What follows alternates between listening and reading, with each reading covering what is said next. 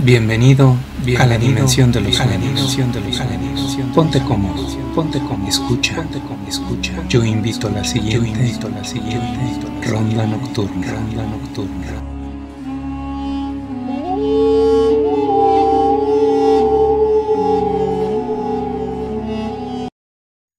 La pesadilla sin lácteos. Capítulo 3 En el periódico decía que la empresa El Queso del Ratón estaba cerrando por un error en el sitio de elaboración donde se hace el queso.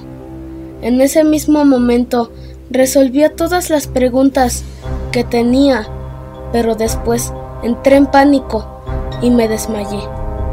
Volví al lugar del tobogán.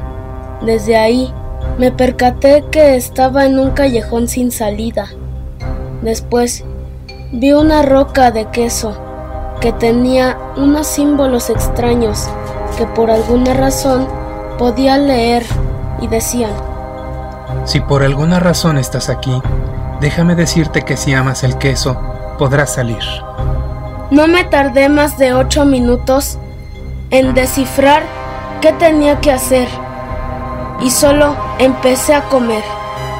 Al terminar con la roca de queso, un abrelatas y una tapa de metal se mostraron y en la tapa decía, Muy bien, dragón. Ahora, salva tu cuerpo. Continuará. Esto fue Ronda Esto Nocturna. fue Ronda Nos vemos en tus sueños. Nos vemos en tus Nos sueños. vemos en tus sueños. Nos vemos en- Para más historias, búscanos en YouTube como Ronda Nocturna.